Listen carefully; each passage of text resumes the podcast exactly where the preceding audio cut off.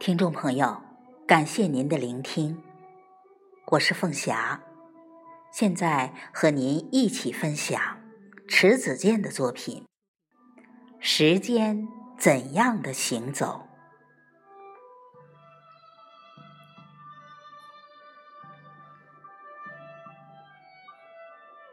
墙上的挂钟，曾是我童年最爱看的一道风景。我对它有着一种说不出的崇拜，因为它掌管着时间。我们的作息似乎都受着它的支配。我觉得左右摇摆的钟摆，就是一张可以对所有人发号施令的嘴。他说什么，我们就得乖乖的听。到了指定的时间，我们得起床上学，我们得做课间操，我们得被父母吆喝着去睡觉。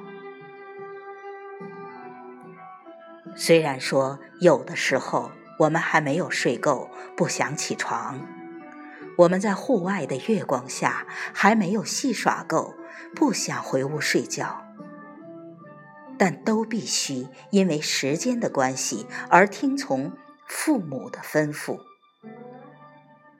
他们理直气壮呵斥我们的话，与挂钟息息相关。都几点了还不起床？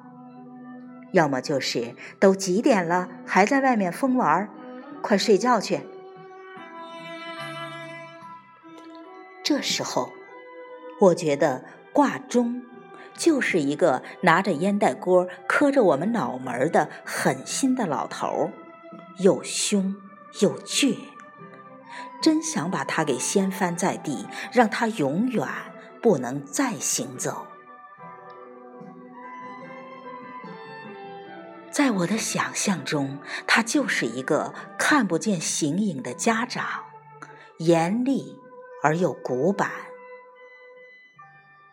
但有时候，它也是温情的。比如除夕夜里，他的每一声脚步都给我们带来快乐。我们可以放纵的提着灯笼，在白雪地上玩个尽兴；可以在子时钟声敲响后，得到梦寐以求的压岁钱，想着。用这钱可以买糖果来填填自己的嘴，真想在雪地上畅快地打几个滚儿。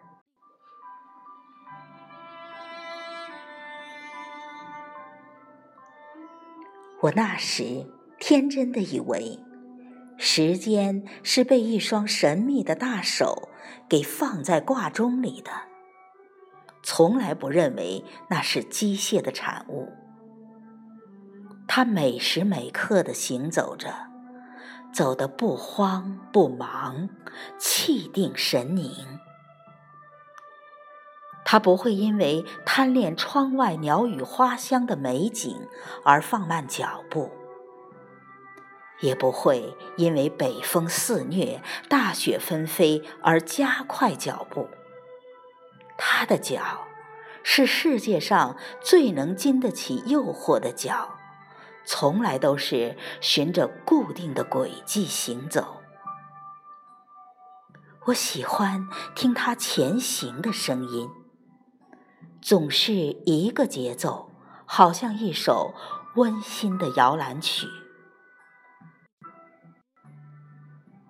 时间藏在挂钟里。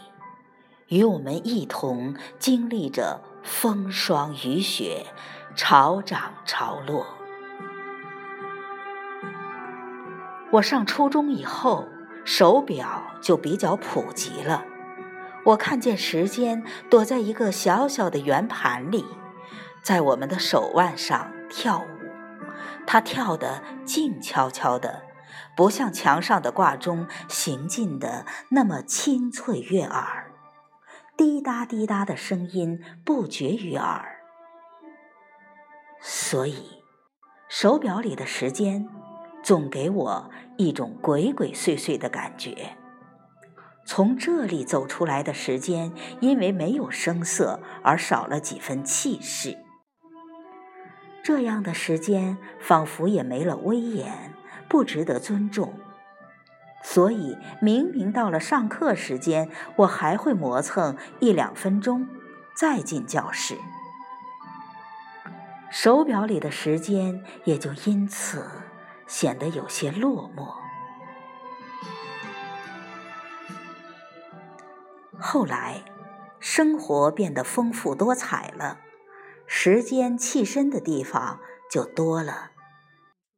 项链坠可以隐藏着时间，让时间和心脏一起跳动。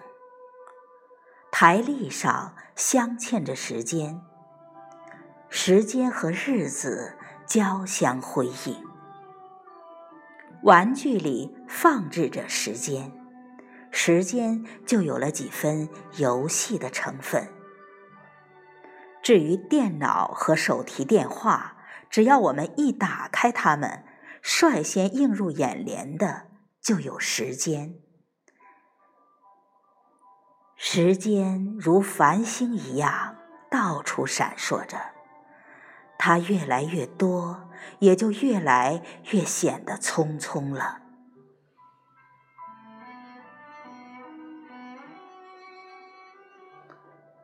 十几年前的一天，我在北京。第一次发现了时间的痕迹。我在梳头时发现了一根白发，它在清晨的曙光中，像一道明丽的血线一样，刺痛了我的眼睛。我知道，时间其实一直悄悄地躲在我的头发里行走，只不过。他这一次露出了痕迹而已。我还看见时间在母亲的口腔里行走，她的牙齿脱落的越来越多。我明白，时间让花朵绽放的时候，也会让人的眼角绽放出花朵。鱼尾纹。时间让一棵青春的小树越来越枝繁叶茂，让车轮的辐条越来越沾染上锈迹，让一座老屋逐渐的驼了背。时间还会变戏法。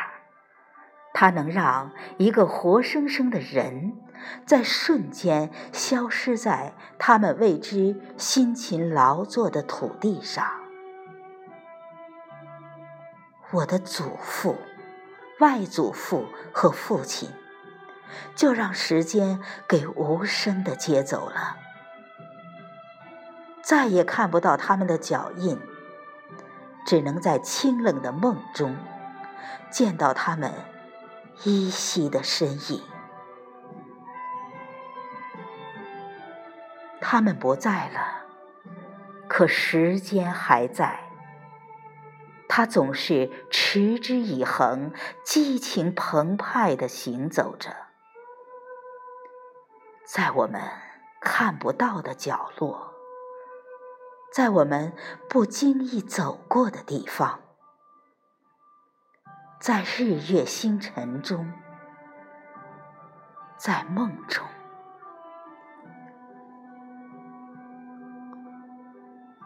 我终于明白，挂钟上的时间和手表里的时间只是时间的一个表象而已。它存在于更丰富的日常生活中，在长了又枯的河流中。在小孩子戏耍的笑声中，在花开花落中，在候鸟的一次次迁徙中，在我们岁岁不同的脸庞中，在桌子、椅子不断增添新的划痕的面容中。在一个人的声音由清脆而变得沙哑的过程中，在一场接着一场去了又来的寒冷和飞雪中，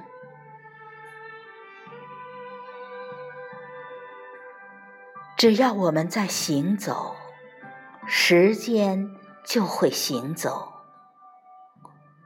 我们和时间是一对伴侣，相依相偎着。不朽的他，会在我们不知不觉间，引领着我们，一直走到地老天荒。